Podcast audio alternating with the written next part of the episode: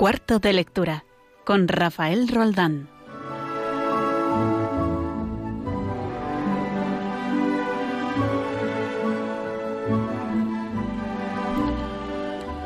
En estos duros meses en los que estamos conviviendo con los efectos del coronavirus, el duro confinamiento, las restricciones, la enfermedad propia o de nuestras personas más cercanas y la muerte muy cercana, nos ha hecho nos ha hecho hacer en mayor o menor medida muchas preguntas. Algunas eh, de estas preguntas eh, han sonado duras y desesperadas. ¿Dónde está Dios? ¿Por qué permite este dolor? ¿Qué sentido tiene esto? ¿Qué hace la Iglesia? O incluso, ¿por qué han cerrado los templos? Son preguntas desesperadas que a lo mejor nos han rondado alguna vez por la cabeza o quizá hemos oído decir a alguien cercano y no hemos sabido responder con la convicción que debemos transmitir los creyentes. Hoy, aquí en nuestro cuarto de lectura, aquí en Radio María, vamos a hablar de un libro que no solo consigue dar respuestas a estos interrogantes, sino que además sus páginas transmiten consuelo a las personas que sufren o han sufrido de cerca esta terrible epidemia. Si además está escrito por seis obispos, ocho sacerdotes y otros muchos profesionales de la sanidad o la psicología, nos encontramos con una joyita que, como dice Marta Moreno, su editora, el fundamento de este libro es Cristo, no el coronavirus. Con ella, con Marta Moreno, hablaremos más tarde. Son las 9 de la noche, las 8 en Canarias, y esto de Radio María comienza a cuarto de lectura.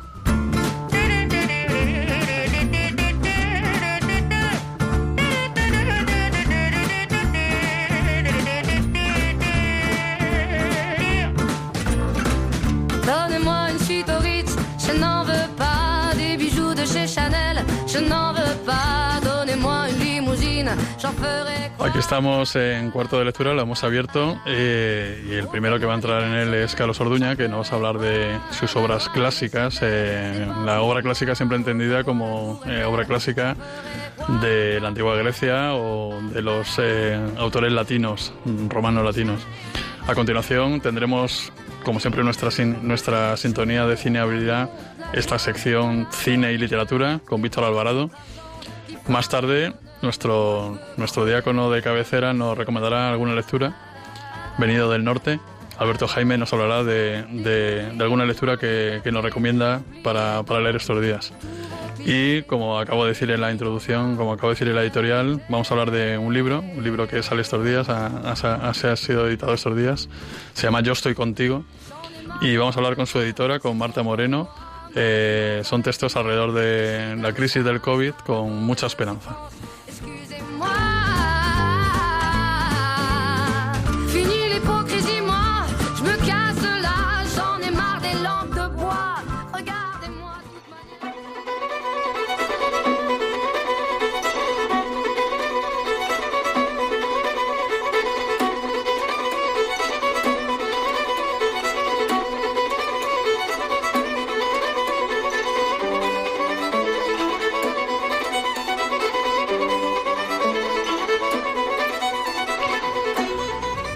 Otro lado del micrófono, al otro lado del telefónico, tenemos a Carlos Orduña. Buenas noches, Carlos, ¿cómo estás?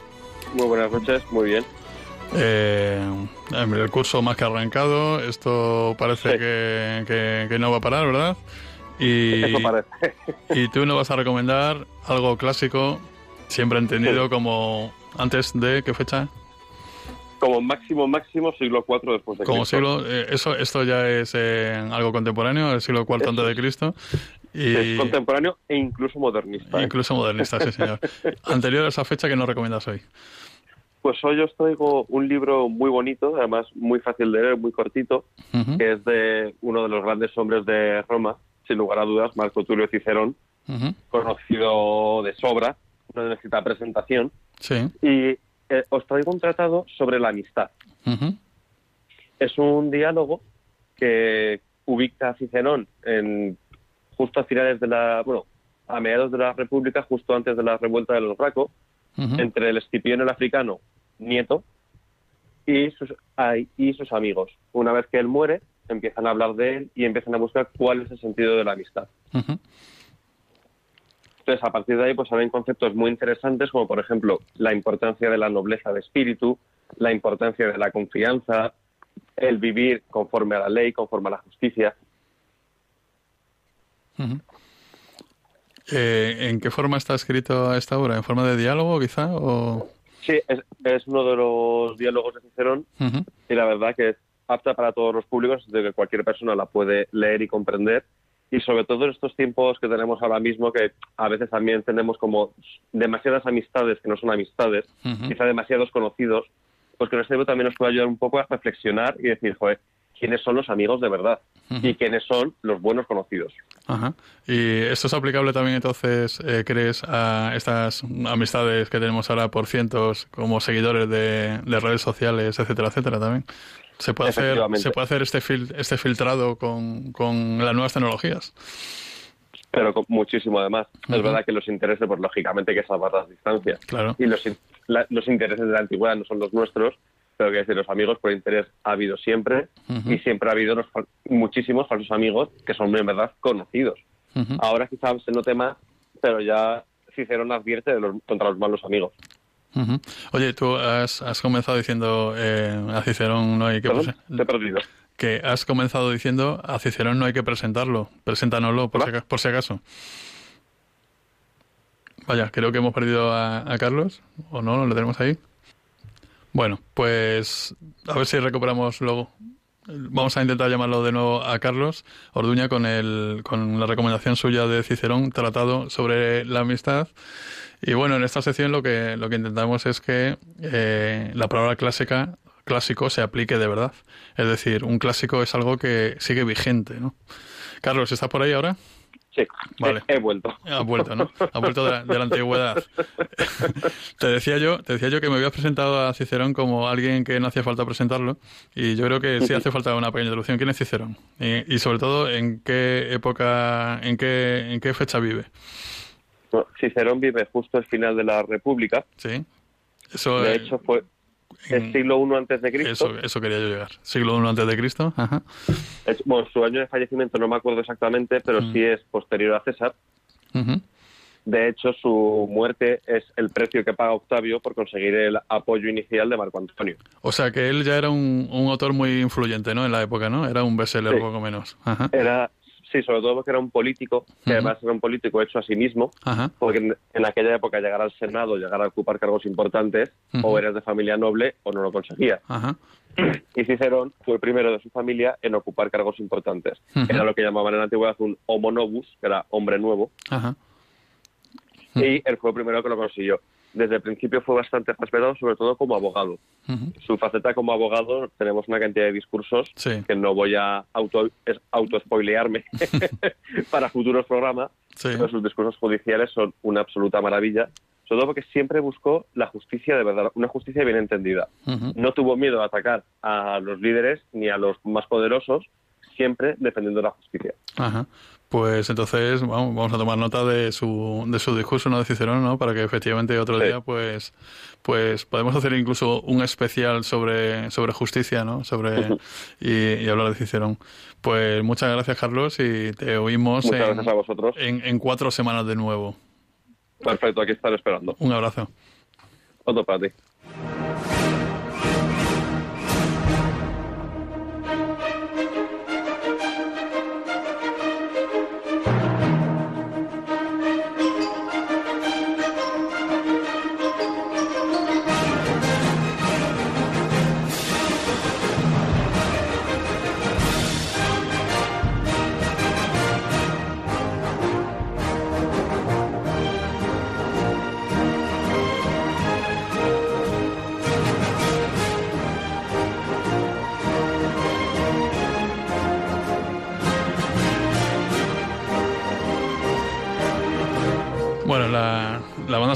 Los Siete Magníficos, magnífica, magnífica película, muy entretenida, pero también magnífica banda sonora, nos acompaña para dar paso a Víctor Alvarado. Buenas noches, Víctor, ¿cómo estás? hola, buenas noches a ti y a todos los oyentes. Pues mm. estamos bien. ¿De qué nos vamos a hablar hoy? Pues vamos a hablar del libro y la película Cuenta conmigo. Ajá. ¿Quién es el autor de, la novela? Bueno, pues el autor es Stephen King y hay que decir que ah, hay mucha gente que a lo mejor Stephen King lo asocia directamente o solamente como maestro del género del terror pero la verdad que yo coincido con el planteamiento de José Luis García y Luis Alberto de Cuenca, porque yo pensaba lo mismo antes de escucharlo a ellos, que desde luego este hombre se merece el premio Nobel porque tiene relatos de muchos tipos, hay, también hay muchos lógicamente de miedo y fantásticos, pero también hay de, aventura, eh, por ejemplo yo me he leído un libro de relatos cortos que tiene un nivel extraordinario, todos son completamente distintos, no se parece uno al otro, y yo me quedé totalmente atrapado. Y, y aunque sea un autor de bestseller, escribe muy bien, porque de hecho el, la, mm, Cuenta conmigo se basa en, en, una serie de relatos eh, o forma parte de cuatro relatos que eran las estaciones. Son cuatro estaciones, primavera, verano, otoño, invierno, y uno de ellos es la historia del cuerpo, y concretamente dentro de ese mismo libro, en la versión americana, también había un,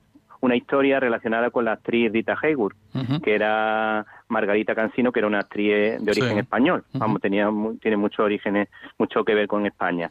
Eh, ¿Qué más te podemos contar? Pues podemos decir que en eh, la forma de, contar las cosas que tiene Stephen King recuerda, por ejemplo, a John Dos Pasos en Manhattan Transfer, aunque con un estilo distinto, pero sí describe muy bien la sociedad americana. Lo que pasa es que Dos Pasos se centraba más en los sonidos, en, los, en que lo que se escuchaba en un bar, lo que se podía ver cuando la gente salía de un barco por poner un par de ejemplos. Y hay que decir que todas las historias de Stephen King mm, son magníficas, por eso también decimos lo de Premio Nobel, porque La Milla Verde, un peliculón, Cadena Perpetua, un peliculón, It, esa sí es de miedo, una, un peliculón. La verdad que todas se han convertido en, grandísimas películas. De hecho, Stephen King, con la adaptación que hizo el director de esta película, Rob Reiner, estuvo contentísimo y por eso le cedió los derechos para la, para rodar la película de intriga Misery. Y hay que decir que Rob Reiner lo conocemos, por ejemplo, por películas como La Princesa Prometida, eh, cuando Harry encontró a Sally, y por esta eh, cuenta conmigo, que tiene mucho que ver la canción eh, Stand By Me, que quiere decir cuenta conmigo, tiene que ver con la canción de B.B. King, que, que estuvo a punto de mm, hacer una versión Michael Jackson sobre ella. y entonces por contarte algunas cositas de la película, la anécdota, si te parece bien. Sí. Pues para facilitar el trabajo de los cuatro protagonistas infantiles, el director estuvo ensayando y consiguieron, cosa difícil, rodar en una sola toma muchas de, la, de las escenas. lo mejor de la película es la naturalidad de los niños, porque son fabulosos, fabulosos actores. De hecho, River Phoenix es súper famoso, eh, que iba a ser otro personaje, pero vieron que encajaba más en el chuletilla de la, de la de la pandilla y entonces le cambiaron el personaje. Pero mm, luego no, era, no tenía tantas dotes atléticas y uno de los niños, el, el escritor que, que en la vida adulta sería Richard Dreyfus, bueno, pues ese niño le ganaba en las carreras, entonces, pero le hicieron perder en la carrera porque River Phoenix, por lo visto, era muy lento corriendo. Y luego los, hay diálogos inolvidables, como uno muy divertido que decía, si Mickey es un ratón, Pluto es un perro, que es Goofy. Y luego hay otro mucho muchísimo más profundo que es, la, que es lo mejor de la película porque habla de la amistad de los dos chavales, River Phoenix, que es el, típico chuletilla, y el otro chaval que es un niño estudioso, pequeñito, que, que tiene sufre por porque en su casa está un poquito ninguneado, pero tiene mucho talento. Entonces, está el diálogo fundamental de la película. Tú podrías ser un gran escritor algún día. Sé lo que siente tu padre por ti. Le importas un rábano. Solo pensaba en Denny. No intentes convencerme de lo contrario. Ojalá fuera tu padre. Si lo fuera, no te permitiría que anduvieras por ahí diciendo que prefieres hacer formación profesional a ir a la universidad. Es como si Dios te hubiera dado algo, eh, todos esos cuentos que escribes, como si Él te dijera, o sea, refiriéndose a Dios, esto es lo tuyo, tío, no lo pierdas. O sea que, vamos, que se te ponen los pelos de punta. Yo cuando lo escucho, además, cuando lo he estado leyendo es que estaba acordándome del diálogo, porque a mi hermana le gustaba mucho y la veíamos muchas veces. Y luego, en cuanto a curiosidades, tú me vas diciendo el tiempo y cuando... yo te corto, no te preocupes. Tenemos tiempo. Pues, bueno, hay, hay una escena muy famosa que es la del tren, que, que pasamos todo realmente miedo porque parece que el tren le va le va a pillar al niño, pero la verdad que tiene truco porque se utilizó un super teleobjetivo de 600 milímetros, creo que es, entonces, el, el, tren lo colocaron al fondo del, del puente y al niño lo pusieron eh, eh, justo delante de la cámara y daba la impresión de que cuando le decían corre, ver, corre, porque se llama ver, V-E-R-N. Entonces le decía corre, corre y parecía que lo iba a pillar de verdad, pero vamos, que se hizo con todas las garantías para que al niño no le pasase nada, pero que todos tuviésemos la impresión de que al niño lo iban a pillar. De hecho, esta, esta técnica se ha utilizado ya en otras películas gracias al descubrimiento de este director. Eh, luego, una cosa curiosa es que mm, Rob Reiner es un hombre que siempre ha hecho muchas campañas en contra del tabaco. Entonces, los niños de la película no quería que fumasen de verdad para no incitarle al tema y entonces lo hizo con, con repollo. Con la hoja del repollo hizo los, los cigarrillos. Se, les quitaría la gana de fumar para toda la vida, quizá. Sí, sí. Menos, menos a River Phoenix, que, acabó como acabó el pobre hombre, ¿no? Sí, River Phoenix acabó, la verdad. Bueno, pero había otro ahí que tenía bastante mala idea, porque Donald Sutherland, que el, hijo de, eh, no, Kiefer Sutherland, porque Donald Sutherland, eso es. sí que es un actorazo. Bueno, pues el hijo, el hijo no es tan actorazo, pero hacía de matón de barrio en la historia, pero después de, mm, fuera de las cámaras también chinchaba mucho a los niños, le estaba todo el rato picando, gastándole bromas y los tenía un poquillo, un poco fritos. Luego hay que decir que eh, se hizo un estanque a medida para la escena de la sanguijuela, pero mm, pasaron unos días y el rodaje se fue alargando un poquito y al final se quedó como un estanque de verdad, porque no daba la impresión para nada de que, de que eso fuese artificial. Y también eso da una sensación de realismo. Y yo creo que esas son las curiosidades. Con respecto al libro. Hay que decir que, que, que tanto la novela como la película son muy buenas, muy muy buenas. es curioso porque tú has señalado lo de, lo de que algunos decís, eh, tú te incluyes a Stephen King como candidato al Nobel, ¿no? Eh, Stephen King siempre lo he visto, fíjate, yo siempre lo he visto como lectura de bestseller, ¿no? En la época aquella en que se leía en los medios de transporte, porque ahora ya parece que todo el mundo tiene un móvil, ¿verdad? Y no, y no lee. Y todo el mundo con su libraco, ¿verdad? Con su libro de 700 páginas de Stephen King. Yo siempre lo he visto así, ¿no? Como lectura fácil, ¿no? y es curioso porque ya he oído a ti y a más gente lo de lo de lo de que es una literatura de calidad, ¿no? Habrá que meterle mano alguna vez, ¿no? Sí, yo cuando quiera te dejo el libro de los relatos cortos y vas a poder comprobar que, es maravilloso. Muy bien. Pues Víctor, pues muchas gracias por una vez más por estar con nosotros aquí en Cuarto de Lectura y te esperamos en cuatro semanitas seguramente. Eh, pues un placer, estaré con vosotros. Venga, un abrazo. Venga, un abrazo, hasta luego.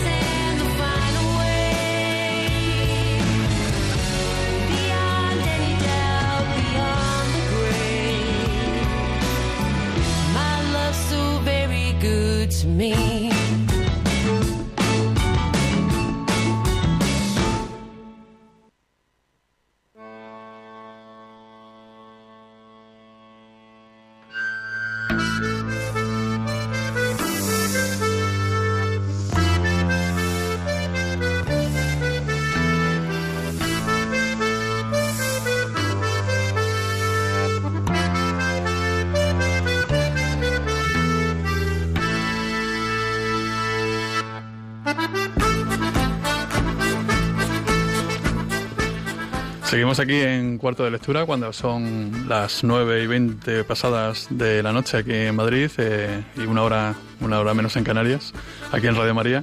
Y tenemos al otro lado del, del hilo telefónico tenemos a, tenemos a Alberto Jaimez que nos habla desde el norte. Buenas noches, Alberto, ¿cómo estás? Muy buenas noches, estamos muy bien. ¿Tú?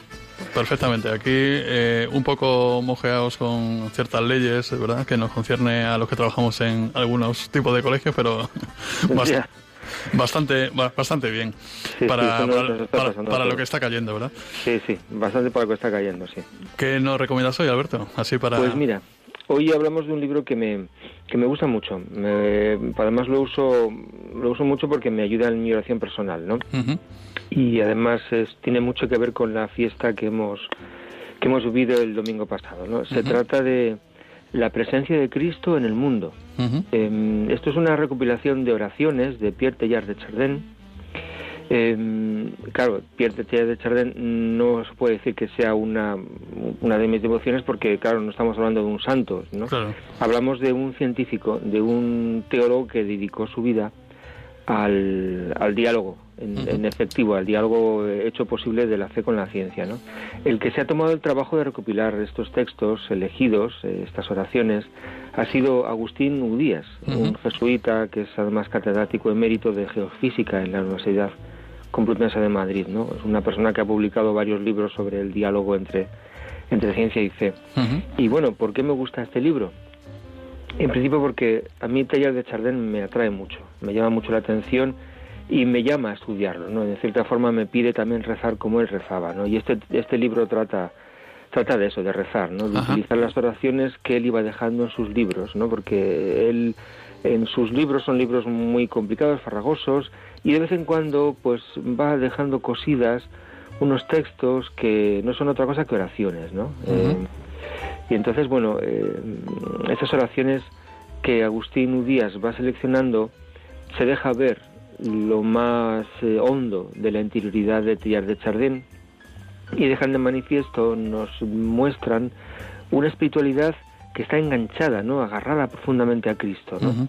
Eh, aunque Tillard de Chardin sea un autor complicado, realmente es el autor más complejo de los que yo he llegado a leer, Mm, pero no nos asustemos porque este no es un estudio sobre la espiritualidad de Teilhard de Chardin. Se trata de una presentación de sus oraciones explícitas. Son, son oraciones bellísimas, ¿no?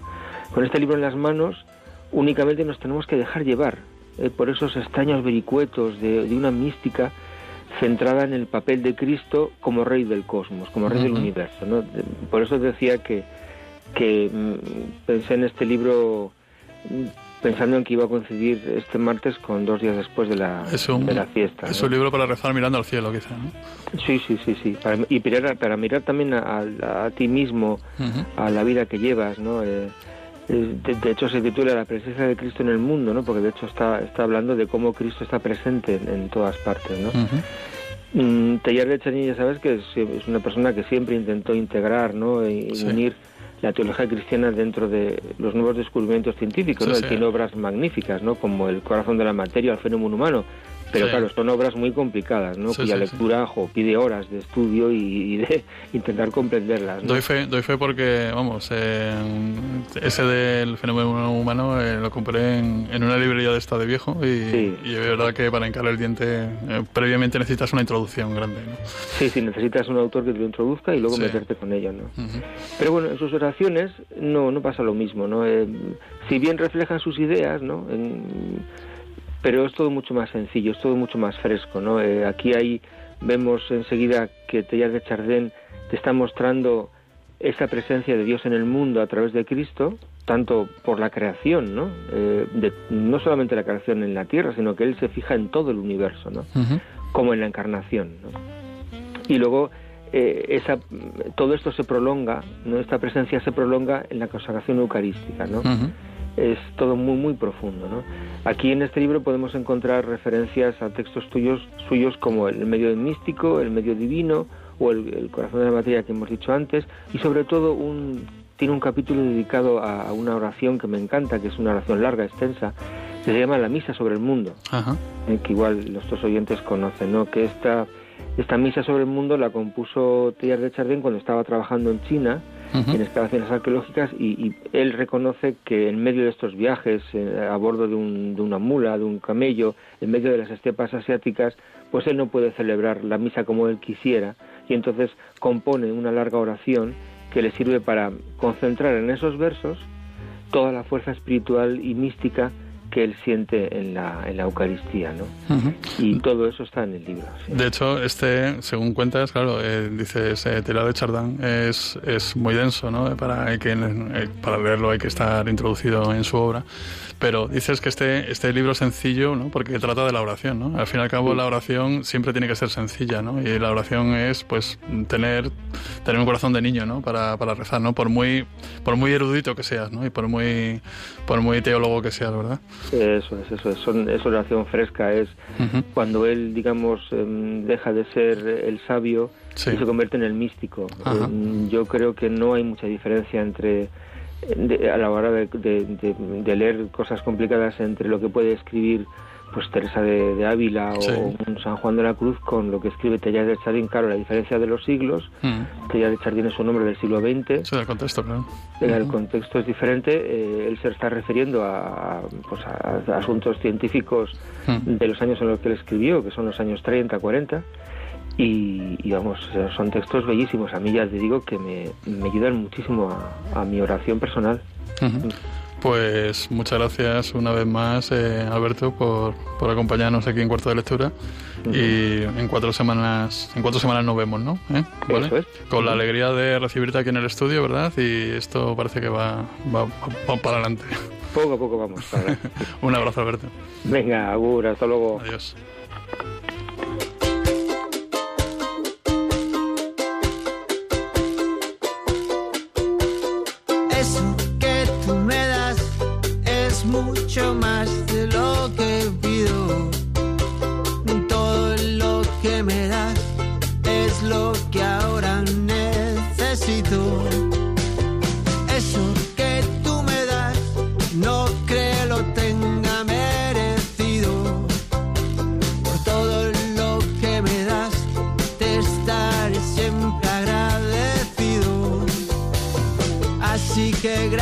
Por estar tu amistad y tu compañía.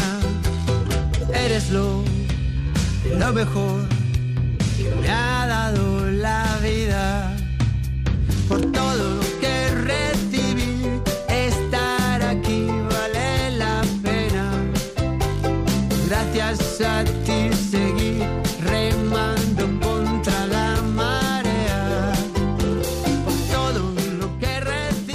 Seguimos aquí cuando son ahora mismo las nueve y media de la noche aquí en Madrid, en la península, y una hora menos en las Islas Canarias. Seguimos aquí en Radio María, en nuestro cuarto de lectura, y vamos a hablar ahora de un libro, un libro que, ha impactado mucho, por lo menos a mí, cuando, cuando lo he leído. ¿no? había oído hablar de él cuando salió la semana pasada, y reconozco que me ha dejado pues dos o tres días enfrascado en él.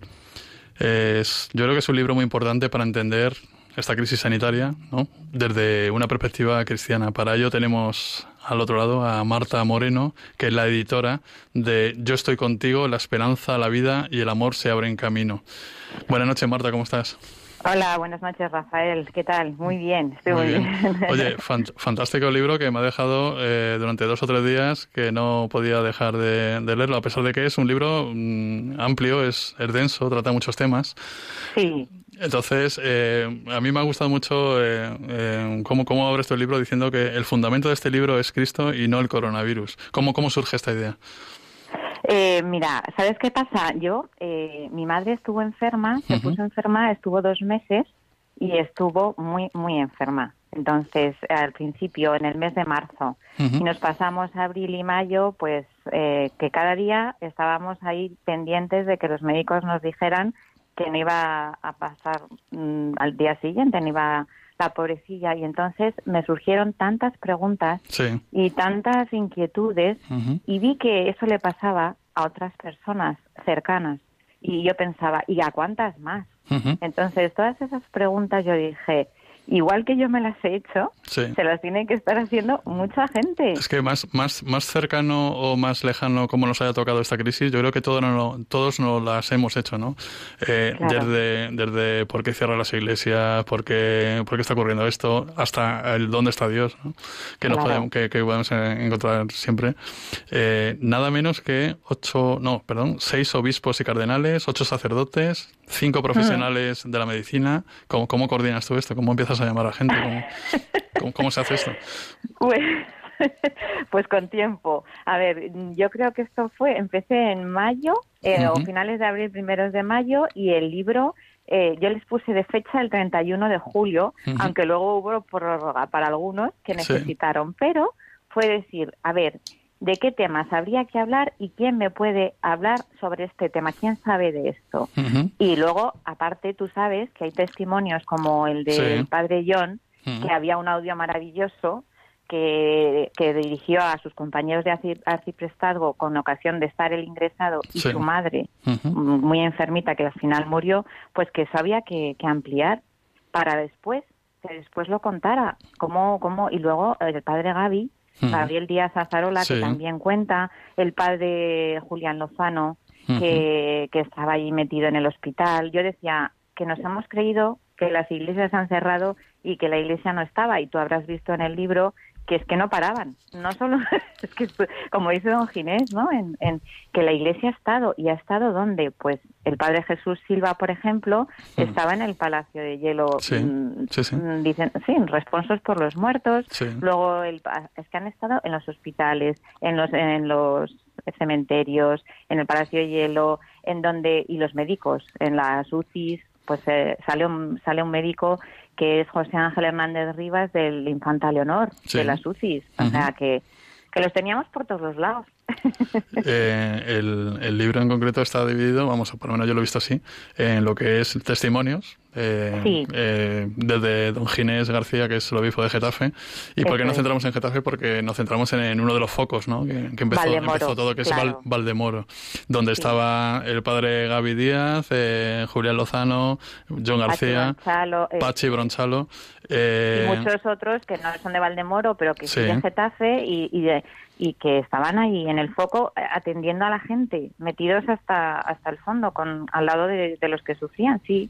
Y así surgió también, o sea, también, y don Ginés, también es importante, fíjate Rafael, que, mm, que a veces los obispos y los cardenales nos pueden parecer lejanos, porque a lo mejor no los tenemos todo en la parroquia como a los sacerdotes, pero te metes en su, en su mundo y dices, madre mía, qué responsabilidad, quién coordina todo esto, se les enferman los sacerdotes, cómo hacemos. Yo decía, bueno, si hay algo que, menos mal que no puedo ser el obispo. De, hecho, tremendo, tremendo, qué responsabilidad. De hecho, Marta, el, primer capítulo, porque si esto, esto puede parecer, o sea, esto tiene un hilo argumental. El primer, el primer capítulo es el testimonio de, Don Ginés como obispo y viéndose lo que dices tú, ¿no? Esa, esa primera impotencia, ¿no? Desde el cero de los ángeles, según le están llamando sus sacerdotes de su diócesis, angustiado porque, como, como dice alguno por ahí, se le están muriendo literalmente, ¿no? El padre Pachi dice se nos está muriendo el pueblo. Y, y, vemos en el, en en, el primer capítulo, que es el testimonio de Don Ginés, eh, la angustia, ¿no? Y me encanta una frase suya que dice, solo desde Dios y su amor podríamos leer con sentido lo que está ocurriendo, ¿no? Ahí, tranquiliza mucho el... Claro, esto podría ser un libro de, terror, pero justo cuando Don Ginés eh, dice eso, saber ya de que esto va de, de un libro de esperanza, ¿no? Porque para eso está escrito esto, ¿no? Claro. Mira, yo te digo, fíjate, hay una cosa muy curiosa que eh, nadie sabe, que la voy a decir yo. claro, en el proceso de escritura lo que hice fue pedir a cada uno su capítulo, pero los demás sabían los temas de los otros porque yo hice un documento de tres páginas con las fotitos de quienes participaban y el tema de cada uno, pero no habían leído lo que los otros iban a contar. ¿Por qué? Porque yo no puedo desvelar el contenido de un libro y empezar a el manuscrito que pase de un correo a otro y eso no se sabe antes de que salga publicado. Entonces, fíjate, cuando ya les tenemos el libro hecho es cuando ya les mando, les llega a cada uno pues sus ejemplares. Y ahí es cuando conocen el contenido de aquello en lo que al final han participado. ¿Y sabes lo que me dijeron varios? que les estaba sirviendo y son sacerdotes muchos y me lo dijeron un laico y un sacerdote como para hacer ejercicios espirituales fíjate de hecho, los testimonios, por ejemplo, de, de Gabriel Díaz Azarón, el padre Gabriel, eh, o, de, o de incluso, no sé, eh, es que me, sirve cualquier sacerdote que hay aquí, ¿no? Eh, de Jesús Silva, siempre al principio es de querer ellos intentar arreglarlo todo hasta que se dan cuenta, siendo sacerdotes, ¿eh? hasta que se dan cuenta que están en manos de Dios, ¿no? Y que lo único que tienen que dejar es dejarse llevar, ¿no? Eso es, Rafael, ¿no te llama la atención la, la humildad que, o sea, que ha sido necesaria por su parte también? Porque siempre quieren cuidar, nos quieren cuidar a todos, pero es que a veces no pueden, muchas veces no pueden, y entonces ahí se han dado cuenta y a algunos les está costando, ¿eh? Luego, aparte, porque tienen, pues oye, el shock postraumático, que se les ha muerto mucha gente a algunos, y entonces hay que superarlo, pero, pero ellos siempre habían podido, pues como todos nosotros pensábamos que teníamos todo bajo control, ¿no? También me parece que es don Ginés el que lo, lo comentaba. Y, y, también don Juan Antonio Rechpla. Sí. Claro, y de repente se nos pone todo patas arriba y ellos mismos lo cuentan. Y yo creo que es esa humildad también de los obispos, de los sacerdotes y de, y de todos, de decir, oye, pues que, que es que no sabemos qué hacer, que a lo mejor cerrar las iglesias, oye, que eso no es la cuestión ahora mismo, sino que, que vamos a ver que a lo mejor ahora las cosas, o sea, replantearse todo. A, meses vista, porque ha pasado un verano que ha sido más o menos normalito, aunque ahora tengamos un repunte, pero a meses vista, que a lo mejor se nos van olvidando situaciones, eh, yo he vuelto a, vivir esta época, sobre todo también con testimonios como el del padre Gaby, y he vuelto a revisar el famoso vídeo, ¿verdad?, que circuló de manera viral, y se te ponen los pelos de punta, ¿eh? se te ponen los pelos de punta porque ante en esa situación, ¿no? Eh, la impotencia tan grande, ¿no? De lo que dices tú, ¿no? Un sacerdote diciendo mm, no sé no sé qué hacer, ¿no? No sé qué hacer y, y, luego darse cuenta según lees el libro que, que, no hay que hacer más que confiar en, en, en Dios, ¿no? Claro. Y luego aparte de eso, pues puedes decir que yo les quiero más después de esto, a ellos y a los obispos y a todo el mundo y a todas, a todos, o sea, porque a los laicos yo creo que estamos más acostumbrados entre nosotros a tratarnos, pero a veces hay unas pequeñas barreras o grandes barreras y dice si somos todos iguales, cada uno nos ha tocado una misión, pero cómo nos podemos ayudar. Porque ellos se han metido de cabeza, ¿no te parece? El padre Julián Lozano, por ejemplo. Completamente. Y qué bonito lo de las puertas en su testimonio. a mí me, pone los pelos de como escarpias, que se abrían las puertas. Hay una, de, las, de las habitaciones, sí. Hay, una, hay como una segunda parte que, que es, digamos, un poco más teórica, pero eh, hay vamos, es que yo he encontrado un tratado de bioética, por ejemplo, en, no sé, cuando hablamos de sobre el acompañamiento de enfermos por parte de Jacinto, Batis, por ejemplo, ¿no? O sea, eso es un eso es un ensayo, ¿no? De un tratado de bioética, ¿no? Que yo creo que aunque no hubiera ocurrido la crisis del coronavirus, es muy vigente por el tema de la autoanasia, por el tema del acompañamiento, por lo que esperan los enfermos.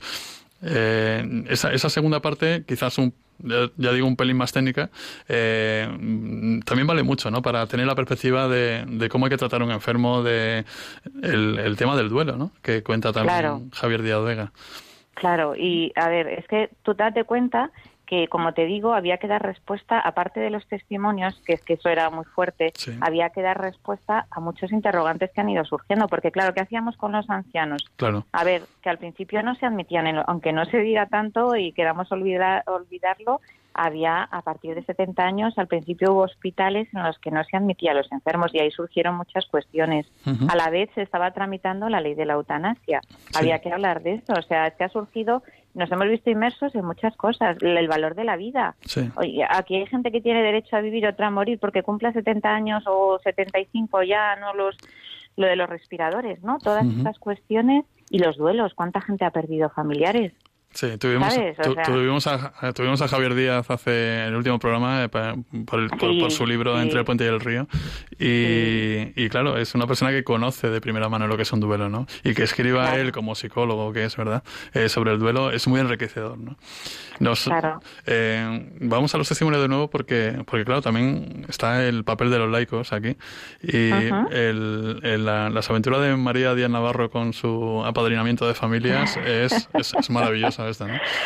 ¿Sabes? Lo que el otro día el padre Pachi Bronchalo, porque ya cuenta, bueno, a lo mejor lo ibas a explicar tú, Rafael, no lo sé. No, no, cuenta, cuenta. Que María, sí, lo que has dicho del apadrinamiento, María, lo que de Valde, ella en Valdemoro, de repente leyó al padre, al padre Pachi por redes, se nos está muriendo el pueblo y ella dijo, espontáneamente, pues cómo puedo yo ayudar. O sea, esto, y entonces la pobre, pues el padre Pachi que estaba enfermo porque tenía el coronavirus, las señoras de Caritas o, las personas de Caritas muy mayores no podían ir a las casas ni a hacer la compra, ni a repartir los alimentos, ni nada. Y entonces esas familias que, que estaban siendo atendidas habitualmente por Caritas y los que se añadieron porque no tenían trabajo, había que darles de comer y estaba muy mal. Entonces María apareció y, se puso a hacer compras, es decir, que lo cuenta. Entonces, mientras el padre Pachi estuvo malo, María y su grupo de personas que ella coordinó alimentaron a mucha gente pagándolo ellos, buscando. y dices, Dios es maravilloso, porque yo siempre digo que Dios es muy espabilado. No, es, tremendo, es tremendo porque, porque claro, en la situación física de vamos a cerrar los templos, que hubo cierto debate, recuerdo también, hubo un vídeo circulando por ahí, poco afortunado y tal.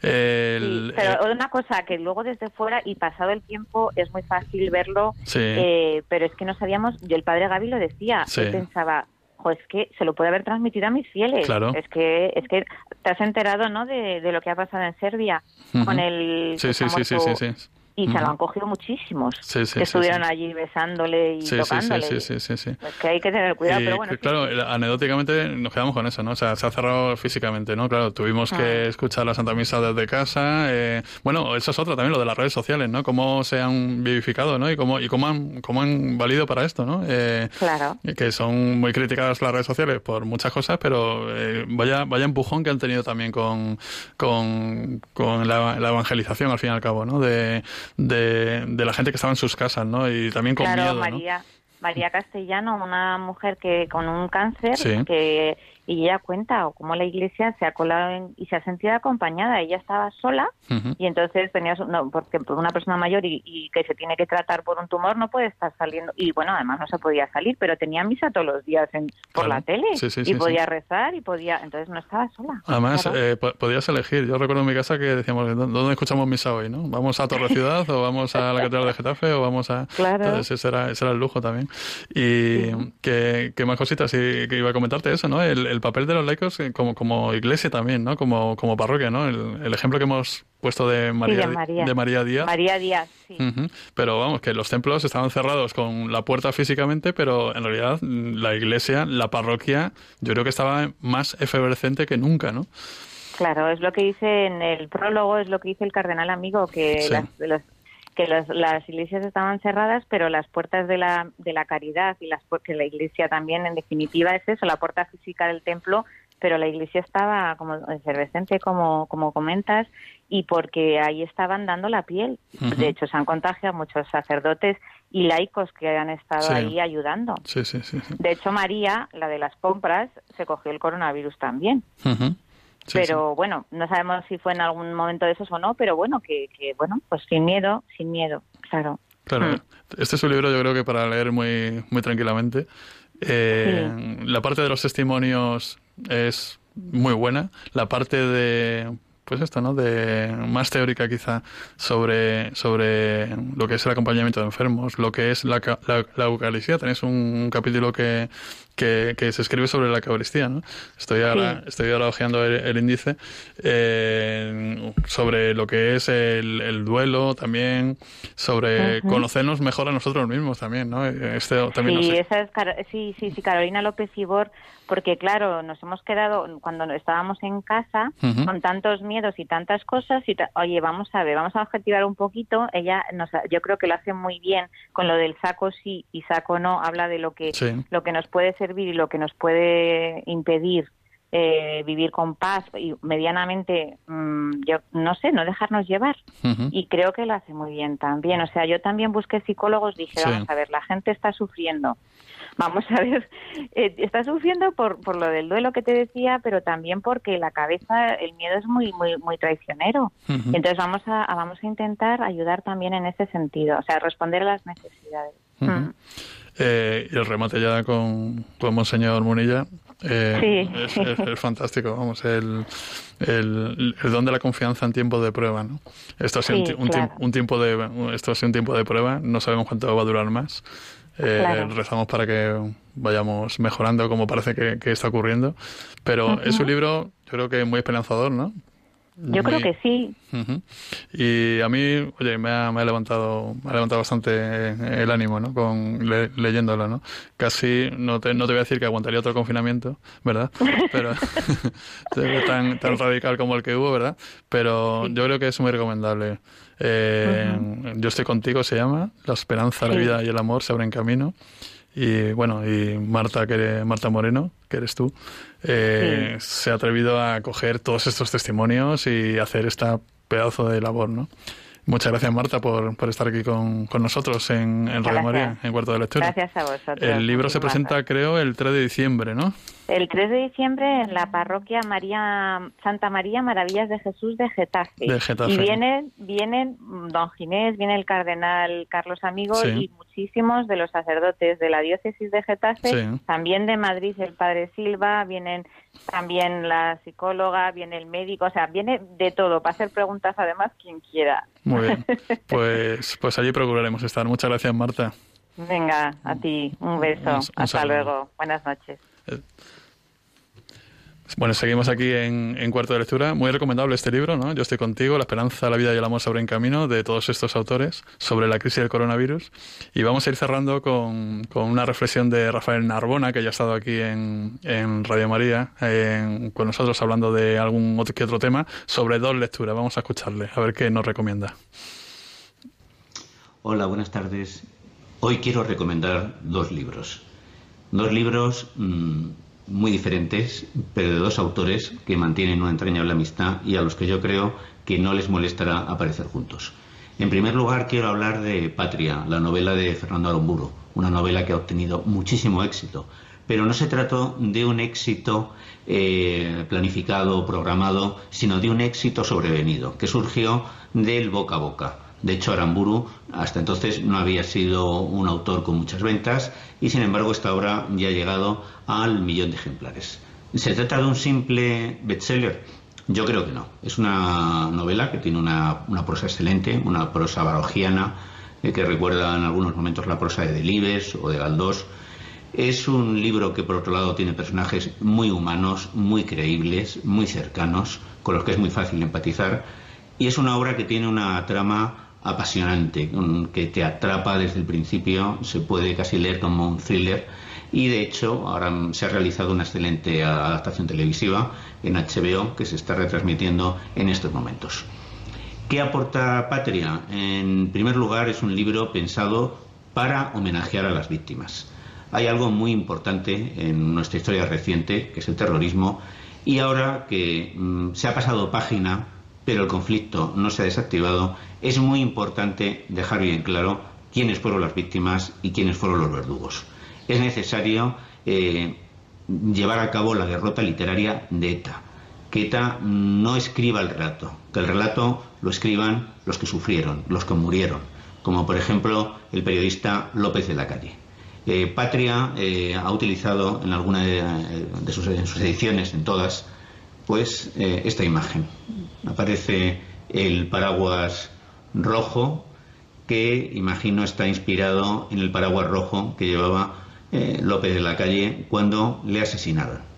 Era un periodista del mundo, un luchador antifranquista que había pasado cinco años en la cárcel y que por sus críticas al terrorismo acabó, pues, en fin, tirado en el suelo con una sábana, dejándonos, dejándonos una de las imágenes más trágicas de nuestra historia reciente.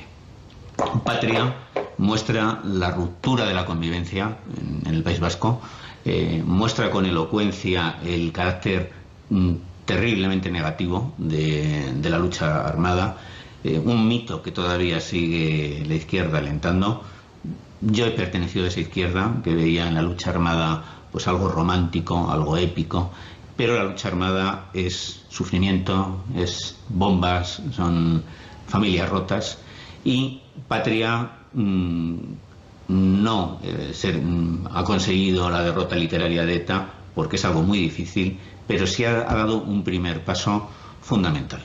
Yo creo que, es una obra de lectura necesaria y que se va a convertir en una obra de referencia para conocer esos años y para reflejar también lo que es el pulso de la literatura española contemporánea. Después de leer Patria es fácil pues, experimentar tristeza, abatimiento. Por eso me parece muy bien pasar a otra lectura completamente distinta, llena de vitalidad, llena de alegría, como es la nota rota de Francisco Javier Irazoki, entrañable amigo de Fernando Aramburo.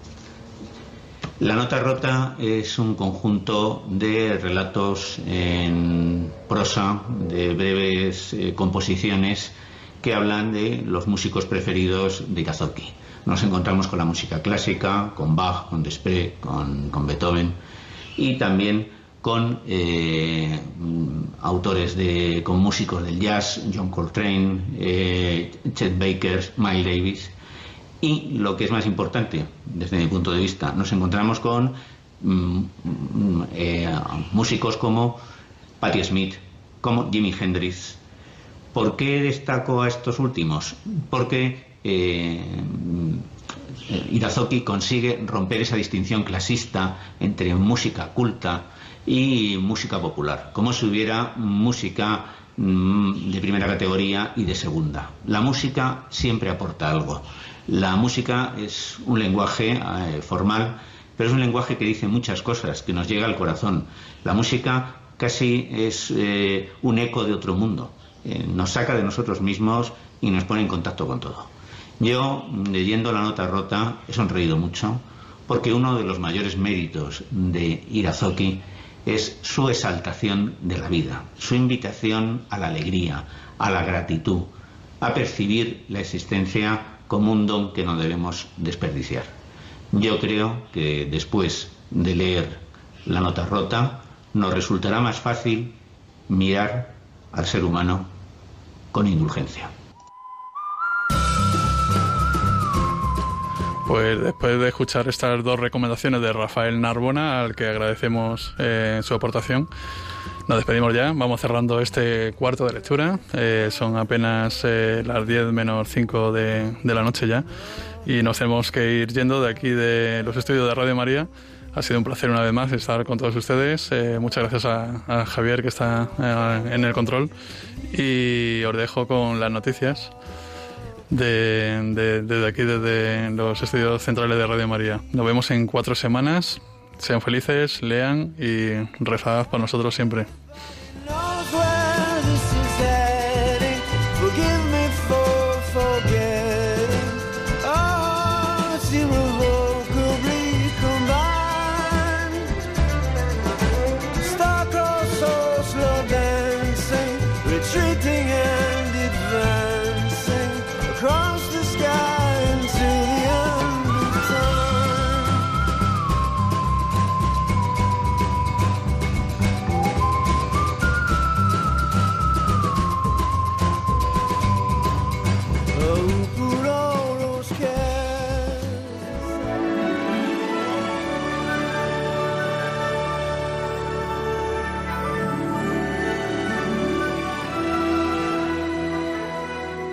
Así concluye Cuarto de Lectura con Rafael Roldán.